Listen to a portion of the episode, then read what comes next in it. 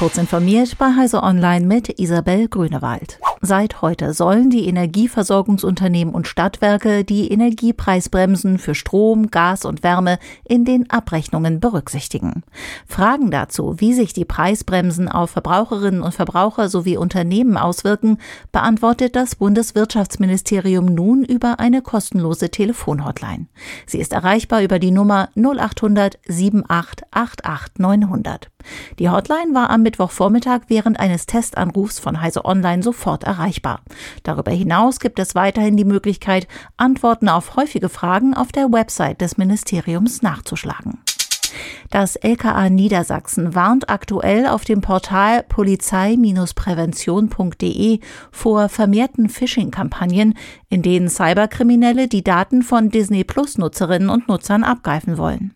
Es sind mehrere Varianten der Mails im Umlauf. So sei angeblich das Abonnement abgelaufen, die Zahlung fehlgeschlagen und daher eine Aktualisierung der Zahlungsinformationen nötig oder das Disney Plus Konto wurde suspendiert, da ein Zahlungsproblem nicht gelöst werden konnte.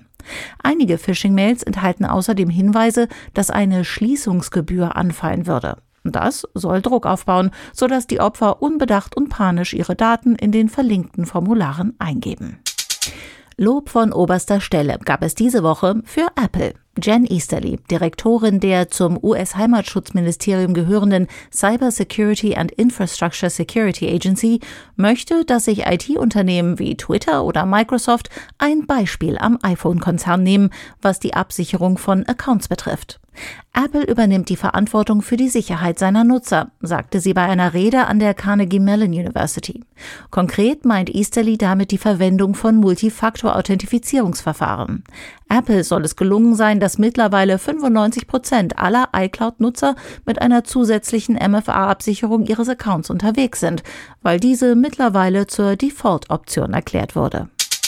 Zum Schluss nochmal der Hinweis in eigener Sache. Ab sofort gibt es kurz informiert als Audiopodcast zweimal pro Werktag. Am Morgen hören Sie von mir eine Übersicht aktueller Nachrichten aus den Bereichen IT, Digitalpolitik und Forschung.